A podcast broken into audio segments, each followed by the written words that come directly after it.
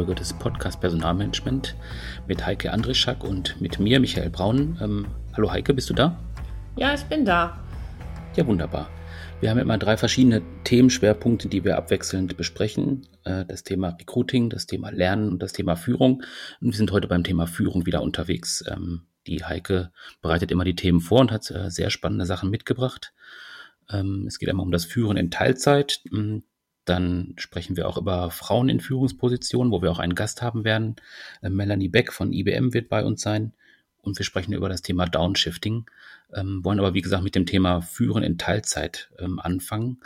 Und ähm, wir hatten in der Vorbereitung kurz äh, schon mal drüber gesprochen, über eine ganz spannende Zahl, die du rausgefunden hast. Ähm, da geht es um Führungskräfte, die in Teilzeit tatsächlich auch arbeiten in Deutschland. Ähm, kannst du da ein bisschen was zu sagen?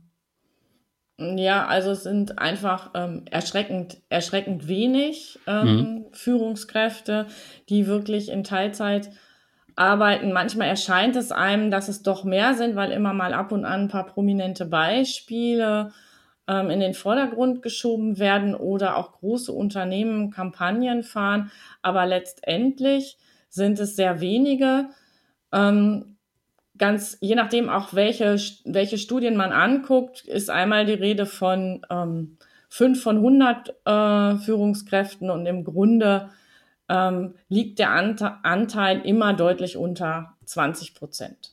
Und was man auch noch sagen kann, ist, dass da, wo man jetzt das vielleicht am ehesten vermuten würde, dass es ähm, Führungs dass Führungskräfte auch in Teilzeit arbeiten, nämlich vielleicht bei Selbstständigen, die ja im Grunde selbst bestimmen könnten, oder aber in großen Unternehmen, wo man denkt, da ist vielleicht mehr Kapazität, ist es dort eher noch seltener. Und was sich auch ähm, sagen lässt, ist, dass der Anteil ähm, von Führung in Teilzeit in sogenannten frauendominierten Branchen höher ist als in anderen. Hm, das sind jetzt erstmal die Zahlen. Ähm, mhm. Wäre jetzt mal spannend zu gucken, wie kommen diese Zahlen zustande. Also ich könnte mir jetzt vorstellen, ähm, jetzt einfach so von außen betrachtet, ähm, warum möchte ein Unternehmen nicht unbedingt, dass Führungskräfte in Teilzeit arbeiten? Ähm, könnte es halt, könnten es Abstimmungsprobleme sein unter den Personen, dass man da vielleicht eine höhere äh, Arbeitszeit im Prinzip auch einplanen müsste oder von Seiten der Mitarbeiter wollen die das vielleicht nicht eben auch aus dem gleichen Grund, weil die dann sagen, ich bin auch so viel mit Abstimmung beschäftigt. Ähm, das ist eigentlich viel mehr Arbeit als die Teilzeit, die mir eigentlich über den Arbeitsvertrag äh, zugesichert ist. Ähm, wie siehst du das? Hast du da auch so ein paar äh, Sachen aus der Praxis mitgebracht? Hm, ja, vielleicht ist es dann hilfreich, mal grundsätzlich am Anfang zu überlegen, ähm, wie findet Führung in Teilzeit denn eigentlich statt? Und so grundsätzlich kann man sagen, ähm, es gibt eigentlich so zwei große Varianten. Das eine ist, es wird einfach die Arbeitszeit ähm, reduziert. In der Regel ist das aber nur ein relativ geringer Prozentsatz. Das liegt so bei, 20, bei maximal 20, 25 Prozent, der reduziert wird. Also hat man in der Regel dann als Führungskraft immer noch mindestens eine Dreiviertelstelle, eher sogar ein bisschen mehr. Die zweite Variante, da geht's dann um Jobsharing oder Tandemmodell wird's auch oft genannt. Da wird im Grunde ein, ein Führungsduo gebildet ähm, und dann äh, teilen die sich wirklich die Stelle komplett. Ähm, jetzt könnte man ja sagen, ja, wie kriege ich das hin, wenn eben 50 Prozent der eine, 50 Prozent der andere macht, braucht es nicht eigentlich auch irgendwie eine Überlappung, damit die sich, damit die sich koordinieren können. Ja, das ist genau dann oft das Thema. Ähm, Michael, du hattest es ja auch schon so angedeutet. Das könnte ja ein Problem sein, sich abzusprechen und zu koordinieren, dann bei so einem äh, Tandem-Modell.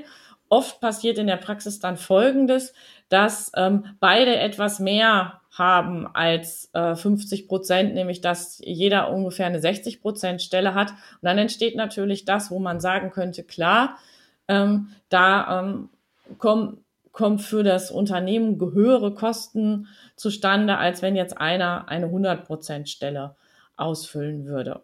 Das sind erstmal so die Rahmenbedingungen, in denen das stattfindet. Und ähm, ja, wenn man eben da nochmal einhakt und sagt, ähm, das Thema Koordination kann sicherlich äh, schwierig sein.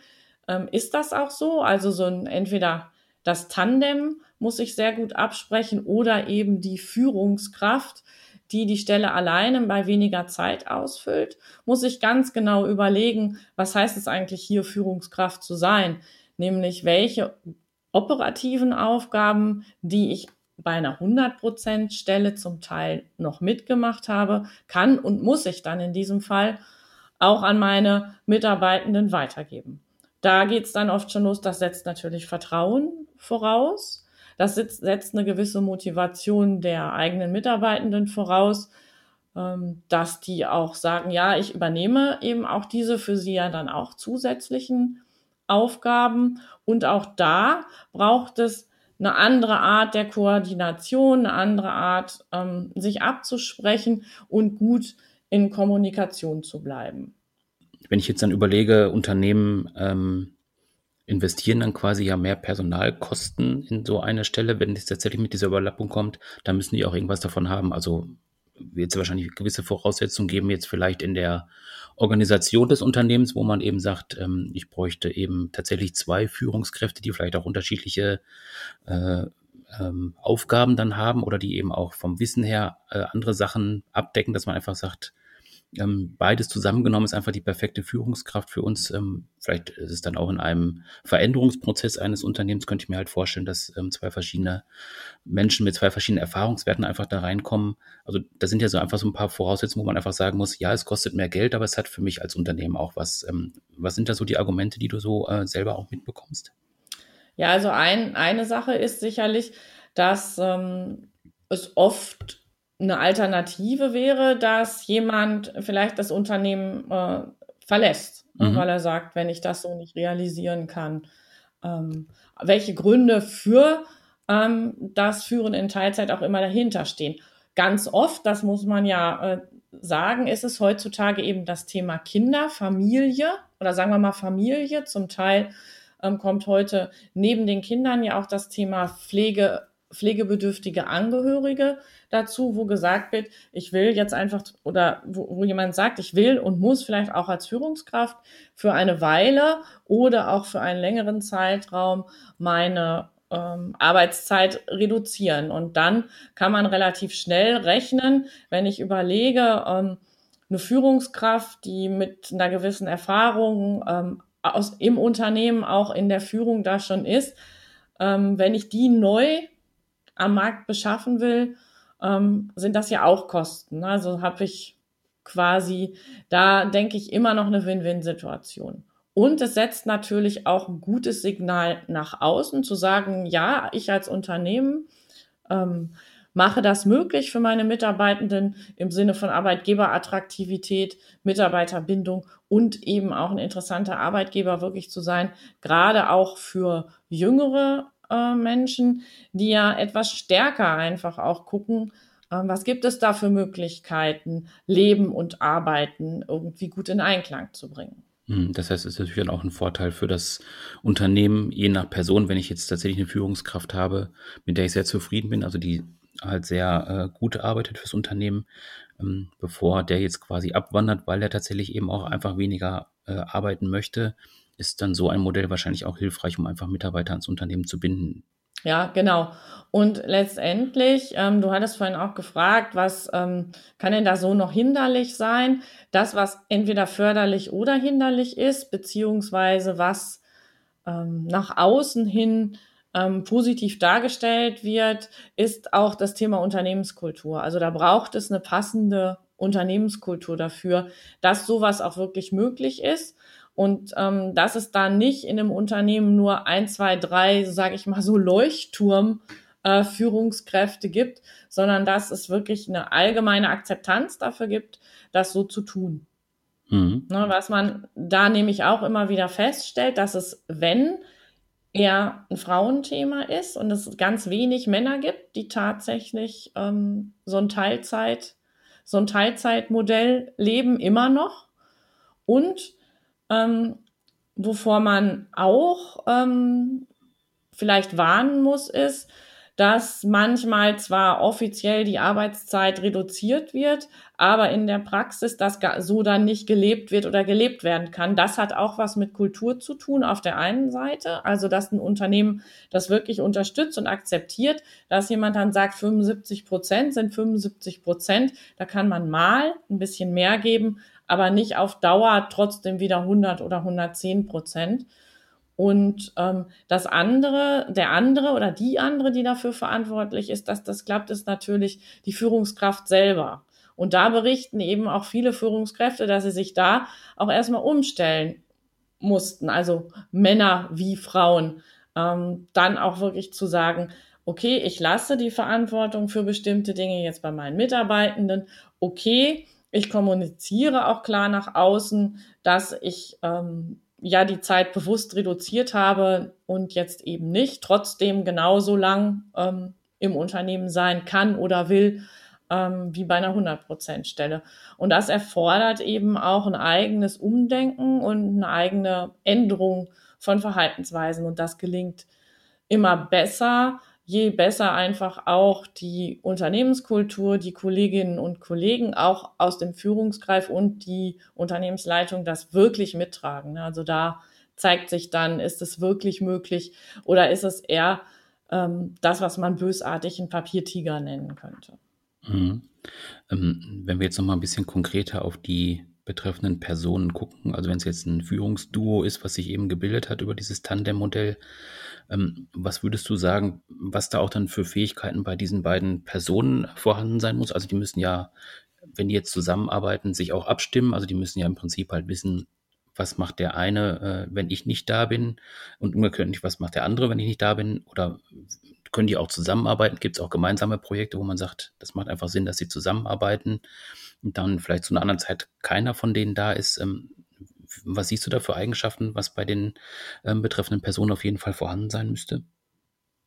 Hm, also es braucht ähm, Vertrauen, also so ein Grundvertrauen darin, dass ähm, auch andere gute Arbeit machen können. Und ähm, das ist auch verbunden so ein bisschen damit, ähm, ja gönnen zu können. Ne? Also man muss ja auch akzeptieren, wenn ich äh, zwei erfolgreiche Führungskräfte habe, die jetzt so zusammenarbeiten, dass eben auch der oder die andere gut ist. Mhm. Ne? Und man muss das einfach so, so stehen lassen können und ähm, eben auch aushalten können.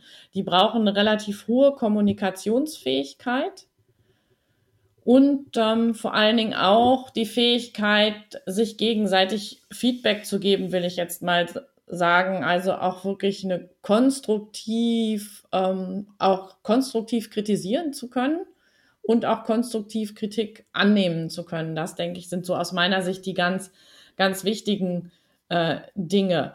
Und man muss sich eben einfach, das kann man dann am besten gemeinsam tun, äh, eine gute ähm, ja, Kommunikationsstruktur auch überlegen. Ähm, ich bin da ähm, auch über ein Beispiel gestolpert. Da gab es eben für die Führungsstelle, die Führungsposition, die von zwei Frauen besetzt war. Das ist ein Beispiel, das bei Unilever ähm, re also realisiert wurde. Ähm, die haben sich eine gemeinsame E-Mail-Adresse gegeben. Also da hatte mhm. nicht jede Person eine, sondern es gab eine, ähm, die eben so ganz witzigerweise auch noch aus den ähm, Buchstaben der beiden äh, Namen so zusammengesetzt war. Ne? Also, dass man, und, und da gab es eben jetzt nicht die Frau sowieso und die Frau sowieso. Ne? Mhm. Und das muss man erstmal auch aushalten. Ne? Also, das ist, da ist viel Transparenz, viel Vertrauen. Ja, und ich glaube gerade, was du gerade auch gesagt hast, eben ähm, konstruktiv Kritik üben ist ja das eine, was ja vielen noch schwerer fällt, ist eben diese Kritik auch annehmen, was du gerade auch erwähnt hast. Ich glaube, das ist auch nochmal dann so eine Baustelle, gerade wenn es dann auch nochmal auf so Konflikte hinausläuft oder wenn man gerade in so einer Krisensituation ist, das dann auch durchzuhalten. Ich glaube, das ist dann auch nochmal eine ganz äh, große Herausforderung. Hm, ja, auf jeden Fall. Ähm, das war jetzt im Prinzip dieses äh, äh, Tandem-Modell, das Job-Sharing. Ähm, jetzt würde ich nochmal kurz auf das andere Modell ähm, gucken, was du am Anfang erwähnt hattest, die einfache Reduktion der Arbeitszeit. Ähm, wie kann man sich das in der Praxis vorstellen? Also ich meine, wenn du dann davon sprichst, 50, 15 äh, bis 20 Prozent ähm, der Stundenzahl wird reduziert. Ähm, was passiert da mit diesen 20 Prozent? Ist das dann das, wo man einfach dann quasi frei hat oder nimmt man dann andere Aufgaben im Unternehmen wahr, jetzt über eine Projektarbeit oder sowas? Was gibt es da so für Beispiele aus der Praxis? Ja, also das bedeutet dann einfach, ähm, die 20 Prozent ähm, arbeite ich nicht. Ne? Also ich mhm. bin dann jetzt, es ist wirklich eine Dreiviertelstelle von, von, von der Stundenanzahl dann im Zweifelsfall oder mhm. eben eine 80 Prozent Stelle. Mhm. Und also das ist eben, sage ich mal jetzt, die Papierlage und es gelingt, einigen gelingt es ganz gut, das auch tatsächlich so, ähm, so durchzu, durchzuhalten, zumindest den größten Teil der Zeit. Die Gefahr ist natürlich immer ganz schnell, dass man doch nochmal angesprochen wird, obwohl man ähm, nicht im Unternehmen ist. Und da gibt es halt auch unterschiedliche Modelle, wie das dann gelebt wird. Ähm, wenn äh, man ist vielleicht ähm, immer nur so ein Dreivierteltag da oder wenn ich, ähm, was sehr selten ist, wirklich eine halbe Stelle habe, dann bin ich wirklich nur einen halben Tag da, jeden Tag. Oder aber die Modelle sagen, man ist nur vier Tage äh, die Woche im Unternehmen und nicht fünf und hat eben diesen einen Tag ähm, dann frei und ist dann eigentlich auch wirklich für das Unternehmen ähm, nicht greifbar, es sei denn, ähm, man lässt zu, dass man in dringenden Notfällen angerufen wird. Das setzt aber wirklich voraus, auch so die eigenen Aufgaben nochmal gut ähm, zu beleuchten vor dem Hintergrund, was ist wirklich Führungsaufgabe und muss von mir ähm, als Führungskraft ähm, erledigt werden und wo habe ich auch noch Potenzial, ähm, dass ich delegieren kann. Und dann muss ich das natürlich auch sauber tun. Ähm, bevor wir jetzt gleich zum nächsten Thema kommen und zu unserem Gast, zu Melanie Beck, ähm, kannst du zum Schluss vielleicht nochmal so kurz äh, einmal zusammenfassen, was du so an Hürden siehst, äh, wo man auf jeden Fall aufpassen sollte, wenn man das sich jetzt vornimmt und sagt, ähm, wir möchten jetzt tatsächlich halt bei der Arbeitszeit irgendwie ähm, verringern oder wir wollen halt so ein Tandem-Modell aufsetzen. Was sind so die Hürden, auf die man auf jeden Fall achten sollte? Ja, ähm, ich glaube, das muss man aus zwei Perspektiven betrachten, nämlich einmal aus der Perspektive der Person, die vielleicht für sich sagt, also der Führungskraft, die vielleicht für sich sagt, ich würde das gerne machen und würde da eben gerne vielleicht auch auf meinen Vorgesetzten oder die Unternehmensleitung zugehen. Ähm, man muss sich also da wirklich ähm, bewusst sein, dass es auch von einem selber erwartet, äh, erfordert, gut loslassen zu können, Vertrauen in die Mitarbeitenden zu haben, je nach Modell oder in den Tandempartner zu haben. Und dass man ähm, trotzdem, ähm, dass vielleicht ein grundsätzlich praktiziertes Modell im Unternehmen ist, einfach auch ähm, doch ein bisschen Gegenwind bekommt und wirklich selber auf sich gut aufzupassen, dass man nicht hinterher dasteht und 100 Prozent arbeitet bei eigentlich 75 Prozent, angedachten Prozent. Ähm, aus Sicht des Unternehmens ähm, ist es ganz wichtig, ähm, das auch wirklich von der Unternehmensleitung an ähm, vorzuleben, also eine Haltung zu haben, dass das eins von, eine von vielen Varianten ist, in diesem Unternehmen zu arbeiten und eben auch über Kommunikationsstrukturen ähm, vor, vor ähm, ja, die Möglichkeiten zu schaffen. Das ist manchmal auch so eine ganz einfache Sache wie dass ähm, wichtige Meetings, bei denen man als Führungskraft gut anwesend sein sollte, weil es da auch geht, darum geht, Netzwerk zu pflegen, da was, wenn da Entscheidungen getroffen werden und so weiter, dass man diese Meetingstruktur auch dahingehend nochmal hinterfragt, ähm, ist darin in dieser Meetingstruktur äh, Teilzeit möglich.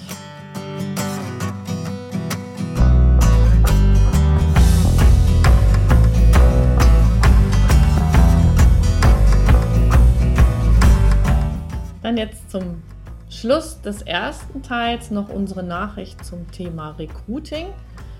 Ähm, es gab einen ganz interessanten Artikel im Spiegel auf der Basis einer Studie von Softgarden dazu, was Bewerber sich in Stellenanzeigen tatsächlich wünschen. Zu finden ist der Artikel ähm, auf spiegel.de mit den Stichworten Stellenanzeigen, Bewerber wünschen sich Angaben zum Gehalt. Denn das war genau eine Sache, die sich Bewerber auf jeden Fall wünschen.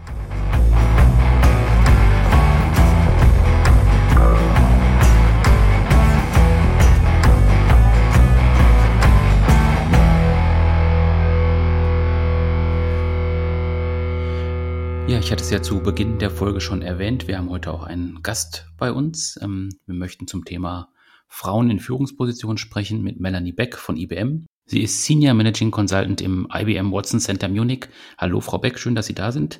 Ähm, vielleicht können wir damit einsteigen, dass Sie so ein bisschen was dazu sagen. Was ist Ihre Aufgabe bei IBM? Ähm, in welcher Position sind Sie dort tätig? Und was ist so ein bisschen Ihr Grundverständnis von Führung? Sehr gerne. Hallo zusammen. Ähm, genau, mein Name ist Melanie Beck und ich bin in München im IBM Watson Center, ähm, habe dort ähm, die Rolle als People Coach, so heißt es bei uns äh, bei IBM. Äh, das ist an sich die, die Aufgabe, ähm, verschiedene Talente zu führen, inhaltlich Perspektive zu geben, zu coachen. Ähm, Coaching steht bei uns sehr stark im Vordergrund. Und zudem bin ich ein, ein Consultant äh, mit dem Schwerpunkt IoT und ähm, Analytics und führe da verschiedene Projekte und, und Kundenthemen, alles rund um AI durch und helfe dort, diese Fähigkeiten bei unseren Kunden zu entwickeln. Ähm, wir haben ja heute den Schwerpunkt ähm, Frauen in Führungspositionen. Ähm, vielleicht können Sie jetzt am Anfang so ein bisschen aus Ihrer Position mal sagen, was bedeutet für Sie eigentlich das Thema Führung? Ja, das ist ähm, eine sehr gute Frage, weil Führung für mich ist, ist mir persönlich sehr wichtig ähm, liegt mir sehr am Herzen, eine Führungsaufgabe zu übernehmen. Und ähm, wenn ich drüber nachdenke, ist für mich so die, die Erklärung, warum, warum Leadership und Führung so, so wesentlich für mich eigentlich ist und nicht nur eine Aufgabe, die man übernehmen sollte, sondern eine, ähm, zu der man sich auch berufen fühlt, liegt es vielleicht auch daran, weil ich das älteste Geschwister bin und, und früher schon auf meine jüngeren Geschwister aufgepasst habe. Und mir ist auch immer wichtig war, dass sie einen schönen Tag haben und ich mir darüber nach gedacht hatte oder, oder mir überlegt hatte, ähm, was sind denn mögliche Themen, die, die für sie relevant sind und wie kann ich ihnen ihren Tag gestalten. Also ich habe das nicht immer nur als Pflicht gesehen, sondern auch damals schon als, als eine Aufgabe. Und ich bin auch sehr früh in den Beruf gestartet. Ich habe vor meinem Studium eine Ausbildung absolviert, also bin mit 15 Jahren ins Berufsleben eingestiegen und hatte da, seit da eigentlich ja verschiedene Führungskräfte in meinem Lebenslauf und auch gemerkt, wie stark das einen Einfluss auf mich persönlich hat. Also ähm, wie, wie motivierend ähm, Führung sein kann oder auch wie schwierig es ist, wenn Führung unachtsam ausgeführt wird. Und ähm, habe seitdem eigentlich auch sehr viele gute Vorbilder in meinem Leben gehabt, ähm, tolle Mentoren und Führungskräfte. Und wie gesagt, das vor allem auch schon in recht jungen Jahren. Also nach meinem oder während meines Studiums erinnere ich mich an eine Führungskraft, ähm, die, die war eine sehr hohe Führungskraft.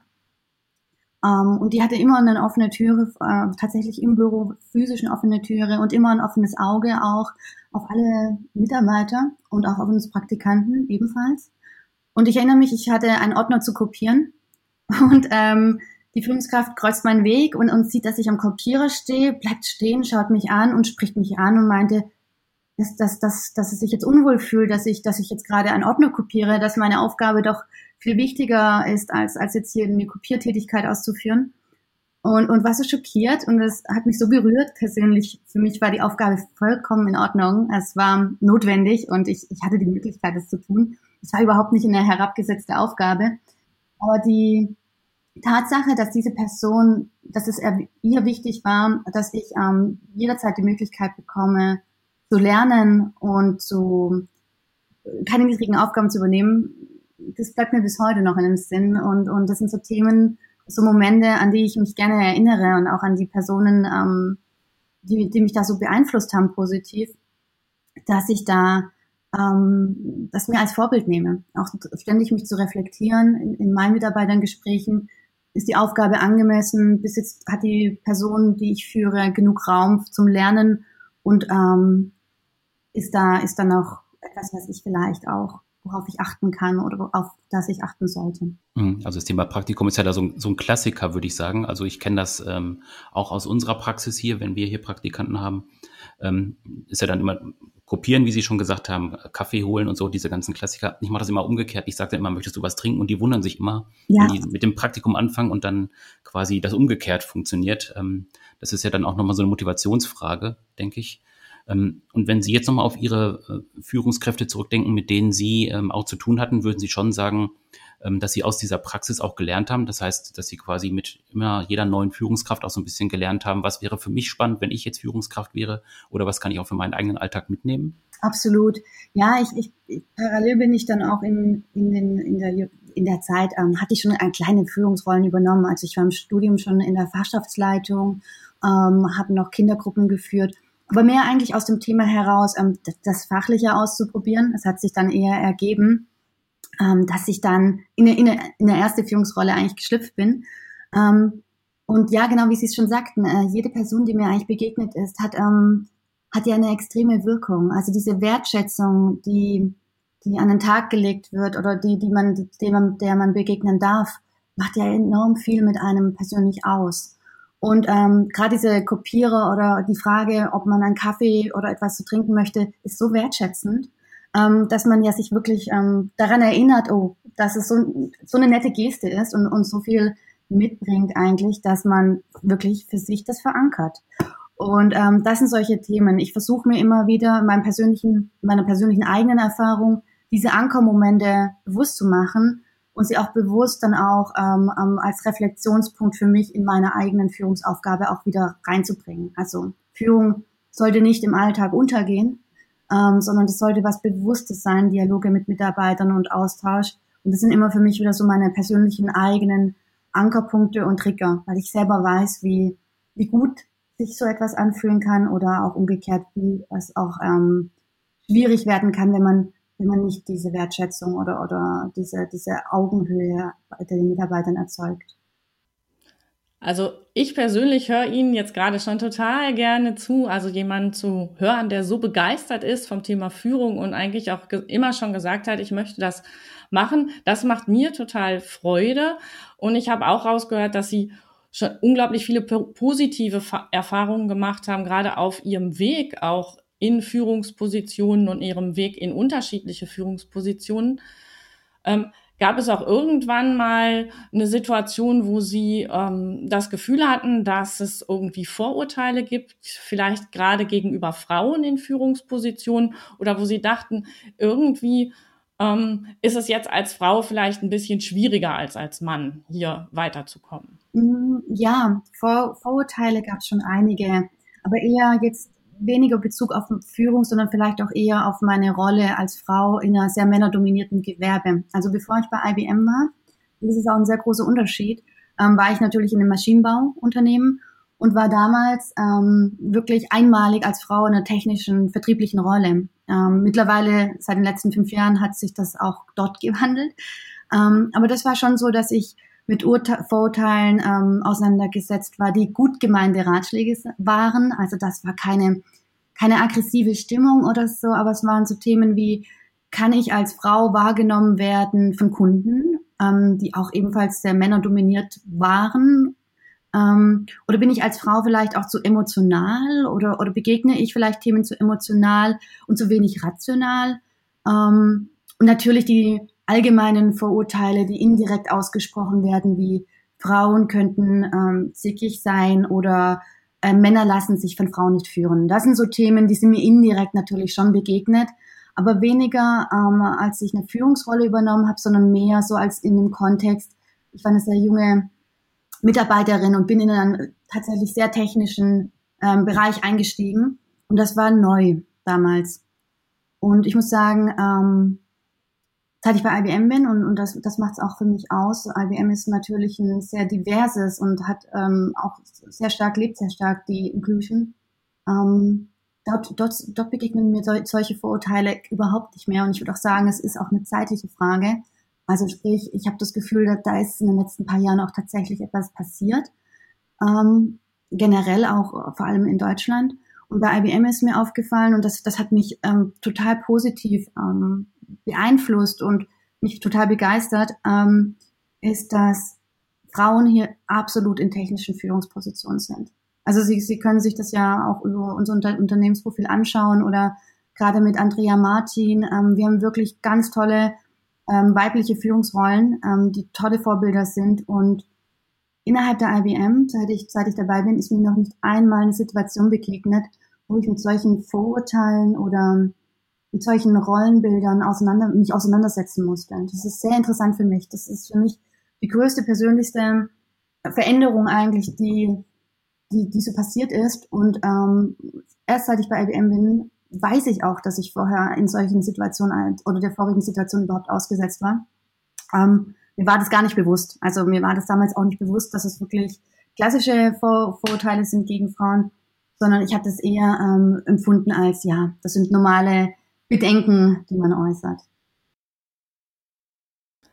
Ja, sehr spannend. Und ich glaube, ähm, so ganz normal ist genau dieses, also auch gerade in einer technischen Branche ähm, nicht. Also da ist es schon, schon herausragend. Äh, wenn wir jetzt aber einfach noch mal ähm, so ein bisschen in der Vorurteilsecke bleiben, ähm, haben Sie den Eindruck, Frauen und Männer führen unterschiedlich? Ich, ich glaube, da ist weder Ja noch Nein die richtige Antwort. Ähm, ich glaube, dass, dass jeder an sich einen eigenen Führungsstil aufzeigt. Also ich glaube, dass ich unterschiedlich führe wie meine Kollegen und Kolleginnen und, und auch umgekehrt. Ähm, wenn Sie mich jetzt fragen, glaube ich, dass wir, dass meine Generation Frauen anders konditioniert wurde oder, oder, oder eine besondere Konditionierung hat, dann glaube ich, ja, das ist so. Und wir bringen es sicherlich mit uns in unserer Persönlichkeitsstruktur auch in unser Führungsprofil ein. Ich persönlich habe für mich festgestellt, dass ich sehr sensibel bin. Ähm, und dass ich zum Beispiel sehr schnell Stimmungen wahrnehme, also Stimmungen in, in, in Situationen, in Räumen. Ich bin da sehr sensitiv und das lasse ich natürlich auch in meinen Führungsstil mit einfließen. Also ich habe ähm, für mich erkannt, wenn ich ähm, authentisch bin, kann ich am besten fühlen. Ansonsten wird es seltsam. Ich, ich nehme keine, keine ähm, vorgeformten Rollen ein, sondern ich, ich bleibe ich in, in meiner Führungsrolle. Und ich glaube schon, dass es mir aufgrund dessen, wie ich geprägt bin, natürlich auch jetzt sich in meine Führung widerspiegeln wird. Und von dem her kann man jetzt sagen, ja, theoretisch könnte es hier Unterschiede geben, aber ähm, ich sehe es eher so, dass, dass ähm, was, was ich jetzt eher feststelle, ist, dass diese klassischen Rollenbilder von Führungskräften aufgebrochen ist ähm, und dass es nicht mehr diese rein maskulinen, dominanten Führungsstrukturen gibt, die, die als ähm, vor, vorrangig gelten. Von dem her glaube ich, dass gerade ich sage jetzt mal in Anführungszeichen, weibliche Eigenschaften wie ähm, Sensitivität, ähm, vielleicht auch Verletzlichkeit, dass das jetzt eine, einen Stellenwert kriegt in Führungsprofilen und das, das passt eigentlich auch sehr gut. Also für mich persönlich passt das sehr gut. Ich versuche nicht zu führen wie in Anführungszeichen klassischer Mann, sondern ich führe wie ich, wie Melanie Beck, also und ich bin eine Frau, also führe ich wie eine Frau. Von dem her würde ich sagen, gibt es sicherlich Unterschiede, aber ähm, die Unterschiede sind eher, dass ich als Person anders führe wie andere Personen.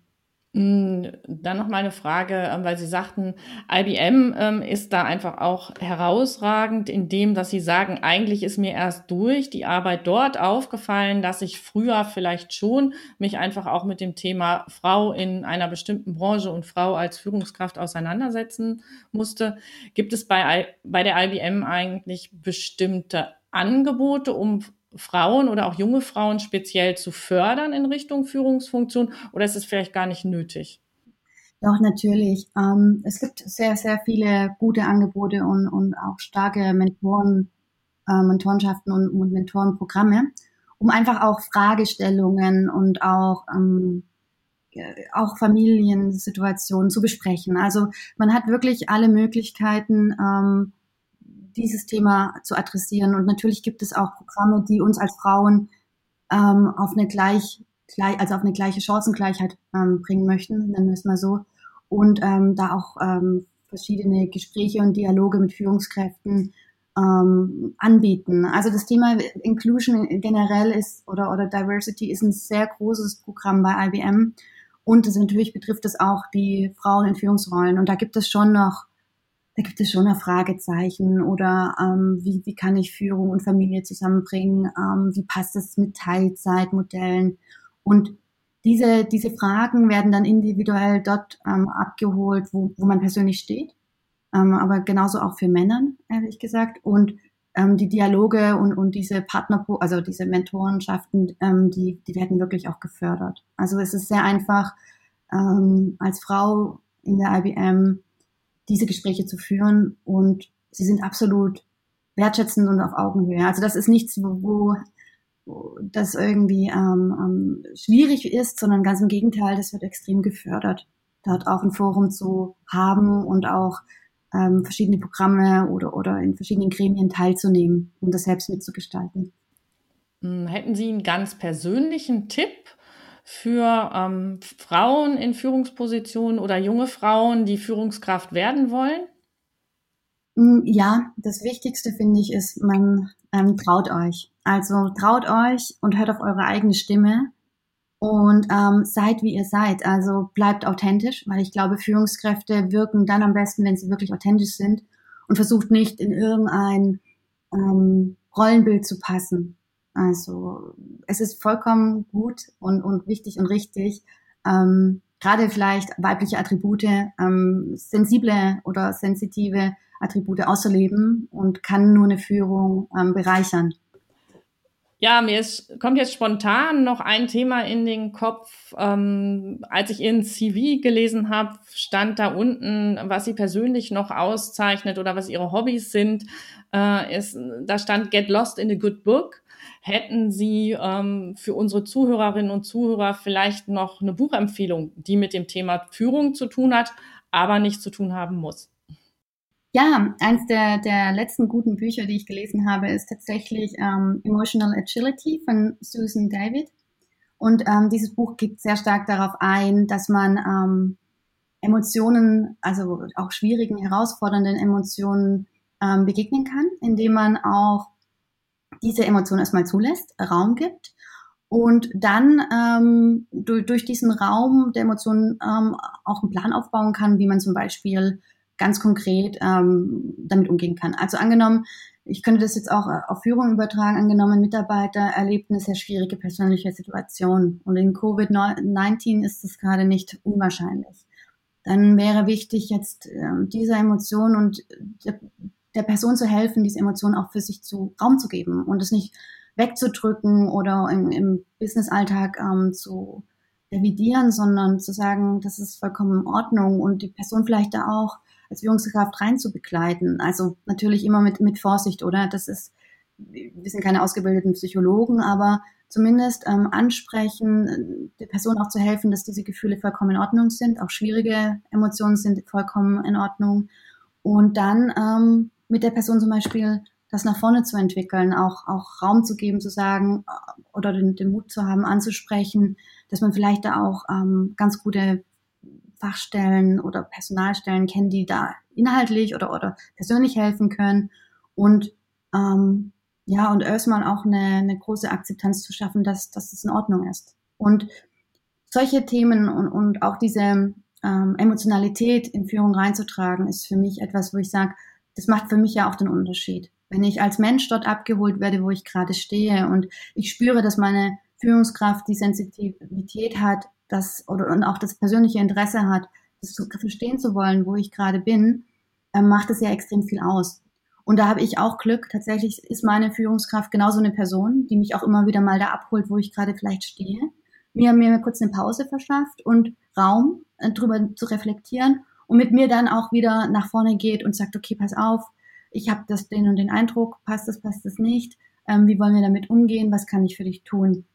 Und es sind ganz einfache Fragen und, und dieses Buch hilft da auch und gibt eine ganz gute Anleitung, die so einen wesentlichen Unterschied machen, ähm, ob, ob eine Person gerne mit jemandem arbeitet oder, oder sich wohlfühlt und dann auch leistungsbereit ist oder ob sie sich ignoriert fühlt und ähm, ja, übergangen. Und von dem her halte ich das Buch für eine ganz gute Empfehlung. Es gibt ganz gute, es ein, hat ein interessantes Storytelling und ähm, hat eine ganz pragmatisch ähm, greifbare ähm, Anleitung, wie man, wie man solche Themen für sich mal einfach reflektieren kann. Ja, vielen Dank für den Tipp. Da bin ich auch inhaltlich zu 100 Prozent bei Ihnen. Ähm, es gibt noch eine andere Autorin, die dieses Thema, also äh, Menschen auch den Schrecken zu nehmen, mit emotionalen Situationen umzugehen. Das ist Brene Brown, ähm, weil die nämlich sagt, in, Emotionen sind einfach auch nur Informationen und wenn man sie als diese betrachtet, ist ein Umgang eben einfach leichter und im Grunde hat sie, verfolgt sie auch einen ähnlichen Ansatz wie den, den Sie gerade äh, geschildert haben. Genau, wenn ich jetzt nochmal bei dem Thema Emotionen bleibe ähm, und jetzt die momentane Situation auch nochmal dazu nehme, haben wir ja im Moment viel Führung auf Distanz oder Remote Leadership. Ähm, ist das äh, in Ihrem Zusammenhang auch so? Und wenn ja, hat sich da für Sie Führung verändert? Hm, ja, definitiv. Also wir sind, wir sind Gott sei Dank vorbereitet. Also nicht im Sinne von niemand war vorbereitet auf Covid-19, äh, 19, aber wir waren vorbereitet oder haben eine Netzwerkorganisation. Das heißt, wir sind in der Lage, in ganz, auf der ganzen Welt ähm, remote zu arbeiten. Ähm, von dem her waren wir zumindest technisch schon mal eingerichtet. Wir haben unsere Chats, wir haben unsere, unsere Videokonferenz-Tools. Ähm, aber trotzdem ist es ein kompletter Unterschied, ob ich jetzt im, im IBM Watson Center bin und direkt mit meinen Kollegen interagieren kann oder ob ich das jetzt alles erfassen muss in einem, über einem audioakustischen Tool. Ähm, und ich würde sagen, es hat sich schon verändert, weil man nicht mehr alle seine, also ich kann nicht mehr mich auf tatsächlich nur noch auf mein Gefühl verlassen, sondern ich muss erfragen. Also ich frage viel mehr in die Situation rein ähm, und versuche mir darüber ein Bild zu machen. Also ich, wenn ich zum Beispiel spüre, ähm, wenn ich glaube, ich höre raus, dass da jetzt gerade etwas anstrengend wird für, für meine Mitarbeiter, ob es ein Projekt ist oder meine direkten äh, Reports sind, dann, dann erfrage ich das auch mal. Dann, dann stelle ich mal eine Hypothese in den Raum. Ich glaube, dass ich das und das gerade spüre, bin ich da richtig, ist da etwas und gehe dann auch drauf zu. Das heißt, ich kann nichts mehr so viel beobachten, sondern ich muss es tatsächlich einfach wirklich erfragen. Haben Frauen aus ihrer Sicht da Vorteile? Ich, ja, das, das ist schwierig zu sagen. Ich kenne auch wirklich ähm, sehr sensitive Männer, mit denen ich arbeite, die das auch genauso abbilden können oder auch abbilden. Aber ich würde sagen, generell liegt es schon durch unsere Konditionierung oder wenn man sagen könnte, in unserer Natur ähm, zu versorgen. Also nicht im Sinne von der Versorger sein, sondern sich um etwas zu kümmern, zu sorgen.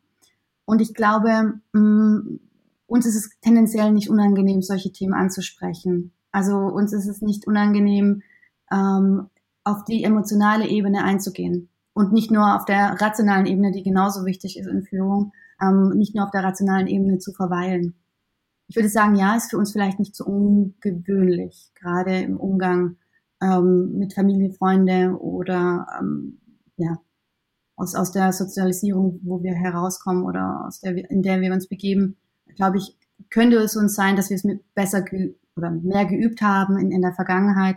Aber wie gesagt, ich kenne tatsächlich auch ähm, männliche Kollegen, die genauso sensitiv sind und, und ebenfalls ähm, solche Fragen stellen und sich genauso kümmern und sorgen wie, wie ähm, wir weibliche Führungskräfte.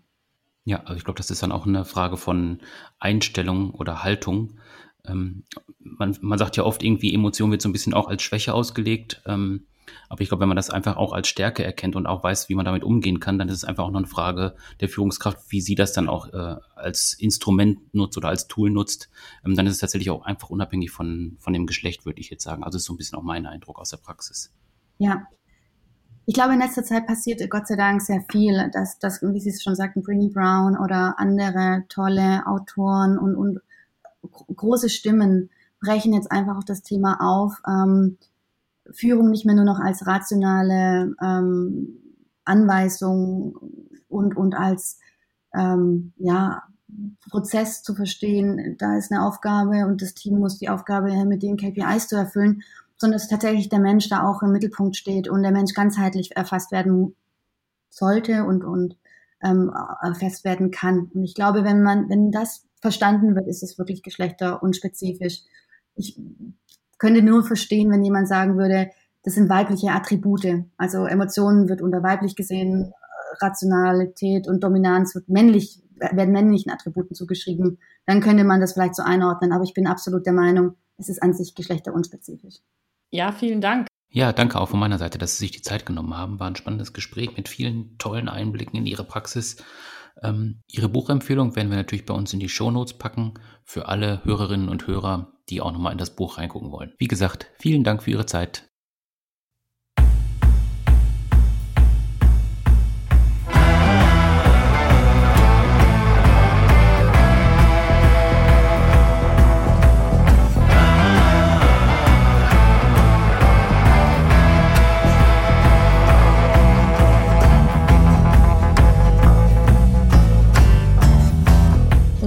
Heutige Nachricht zum Thema Führung beschäftigt sich mit der Bedeutung von Führungsverhalten für die Gesundheit und das Wohlbefinden der Mitarbeitenden.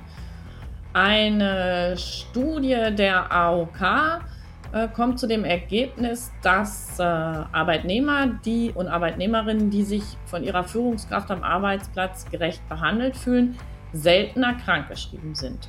Wer etwas mehr wissen will, kann ähm, dazu genauere Informationen finden in der Wirtschaftswoche und äh, den Stichworten ähm, AOK Fehlzeitenreport 2020.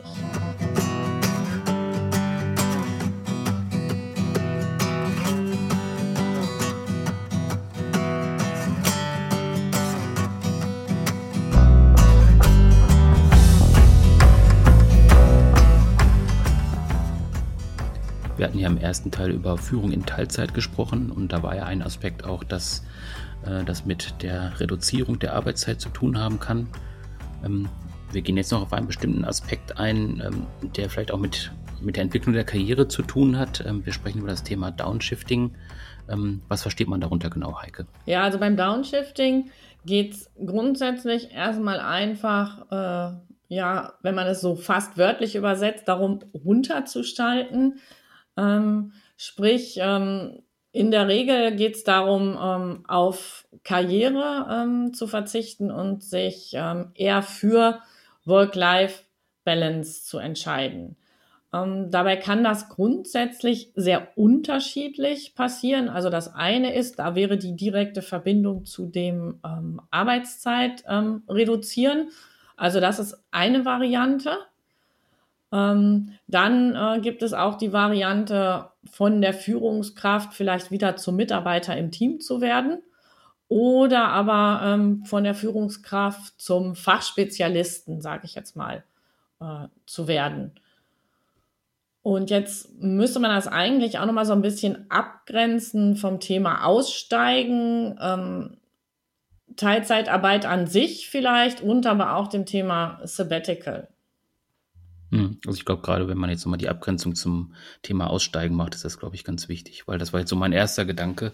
Ähm, so ein äh, Downshifting ist im Prinzip so der erste Schritt zum Exit aus dem Unternehmen, hatte ich jetzt so erstmal gefühlt gedacht. Also man sagt irgendwie, ähm, das ist mir alles zu viel, ich mache jetzt erstmal nochmal was anderes, ich mache nur eine normale Tätigkeit oder ich gehe in eine Projektarbeit und dann bei der Projektarbeit merkt man, das macht mir Spaß. Ich gehe jetzt aus dem Unternehmen raus und mache mich selbstständig. Also das wäre jetzt so mein erster Gedanke dabei gewesen. Also wenn du tatsächlich nochmal die Abgrenzung machst, ich glaube, das wäre ganz spannend. Mhm, genau. Also so wie du es schon ähm, angedeutet hast, nein, es geht nicht grundsätzlich darum, beim Downshifting auch gleich aus dem Unternehmen auszusteigen oder noch stärker, was man dann vielleicht so ähm, stärker auch in den 70er Jahren hatte, also auszusteigen im Sinne von Aussteigern, also so sich diesem Leben in der Wirtschaft und ähm, in der Industrie ähm, ganz, ähm, also das ganz zu verneinen und zu sagen, nee, ich mache jetzt was ganz anderes und lebe auf der Insel. Ähm, manchmal ist das Teil ähm, des Modells, aber nicht notwendigerweise. Das Thema Sabbatical ist ja im Grunde ein Ausstieg auf Zeit, wo man eben wirklich ähm, sagt, ich mache für eine ganz bestimmte Zeit etwas ganz anderes, was definitiv dann nicht unbedingt was mit der eigentlichen ähm, Arbeit zu tun hat, ist aber ja immer so angedacht, dass der oder diejenige wieder zurückkommen ähm, und in der Regel ähm, mit der Möglichkeit auch dahin zurückzukommen, wo sie ähm, im Unternehmen gewesen sind. Ja, und ähm, Teilzeitarbeit ist ja erstmal grundsätzlich in vielen Fällen ähm, auch von anderen ähm, Themen geprägt. Also das Stichwort Familie, dass, mehr, dass eine Weile mehr Zeit für die Familie da sein muss oder länger auch. Ähm, genau, und das ist jetzt ähm, für das Thema Downshifting nicht unbedingt der Hintergrund, sondern ähm, da ist dann im Grunde eher der Hintergrund, dass die Personen sagen, naja, irgendwie ähm, suche ich vielleicht über diesen, dieses, was im, im Job wichtig ist, ähm, noch die Verwirklichung anderer Werte, anderer Ideen, ähm, vielleicht auch das Leben bestimmter ähm, Leidenschaften oder, oder so. Und das ist dann da eher der Hintergrund. Bei Teilzeitarbeit steht das in der Regel nicht so im Vordergrund. Mhm. Würdest du denn sagen, dass dieses Thema Downshifting ähm, einen anderen Stellenwert bekommen hat jetzt in der Entwicklung? Also ich könnte mir schon vorstellen, dass man heute dafür offener ist, sowohl als Arbeitnehmer das zu machen, als auch von der Organisation her, dass man jetzt nicht irgendwie sagt, ja, der, der scheitert quasi daran, sondern das ist eine bewusste Entscheidung von, de, von dieser Person äh, und die tragen wir mit, weil wir die äh, auch gut finden, weil wir die richtig finden. Ähm, also ich würde sagen, dass sich da tatsächlich auch einfach die Perspektive so ein bisschen geändert hat. Würdest du da mitgehen? Ja, auf jeden Fall. Ähm, tatsächlich ähm, geht es da nicht, nicht, nicht, zwangs, nicht zwangsläufig um Scheitern, sondern eher um eine bewusste Entscheidung, ähm, bestimmten ähm, Werten mehr Gewicht zu geben. Das passt halt insgesamt in den Wertewandel, den allgemeinen und auch in den Wertewandel in Unternehmen und in Wertewandel in Bezug auf, auf die Arbeit.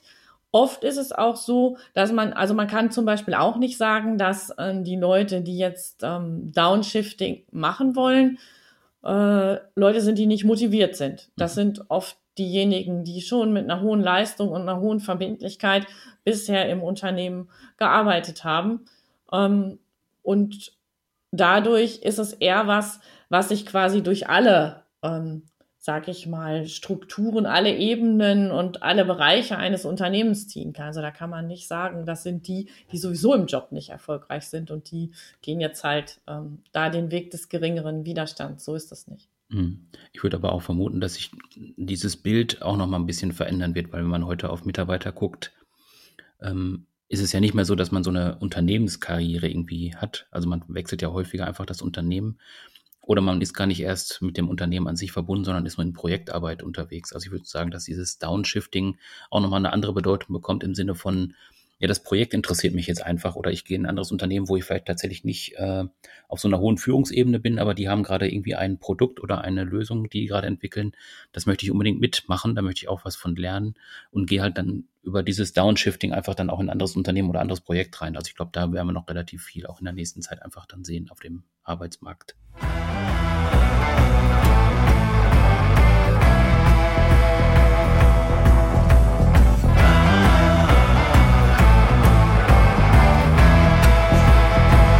Zum Thema Lernen möchten wir heute eine Buchempfehlung aussprechen und zwar für ein Buch, das sich mit der Frage beschäftigt, wie zeitgemäßes digitales Lernen aussehen kann oder vielleicht auch soll.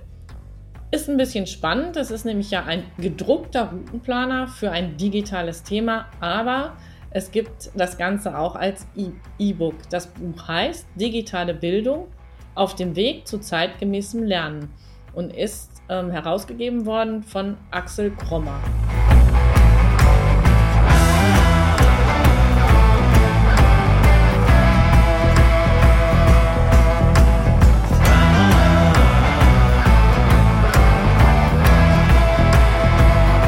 Das war es auch schon für heute für unsere Folge zum Thema Führung.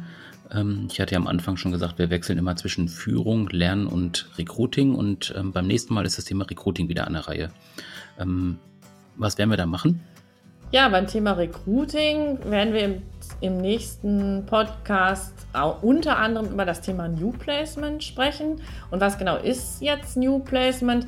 Wenn man es salopp formuliert, ist es ähm, der Bruder oder die Schwester vom Thema Outplacement. Es geht letztendlich darum, ausscheidende Mitarbeiterinnen und Mitarbeiter ähm, dabei professionell zu unterstützen und das ähm, ist natürlich dann sehr gut für diejenigen, die ausscheiden. Das heißt, es geht darum, nochmal zu gucken, wie positioniere ich mich neu, ähm, passen meine Unterlagen so, ähm, wie gehe ich jetzt einfach auch mit Gesprächssituationen um und auch mit den Neuerungen auf dem Bewerbungsmarkt vielleicht um. Und für das Unternehmen ist es natürlich schön, ähm, da einfach auch nochmal die Verantwortung als Arbeitgeber ähm, auch über das Arbeitsverhältnis hinaus zu zeigen und da natürlich auch die eigene Arbeitgeberattraktivität zu stärken. Mhm. Ja, da bin ich mal gespannt auf das Thema. Ja, und was ich noch vergessen habe zu sagen, ist, wir werden auch wieder einen Gast haben zum Thema New Placement. Also, bis zum nächsten Mal. Bis dann. Tschüss.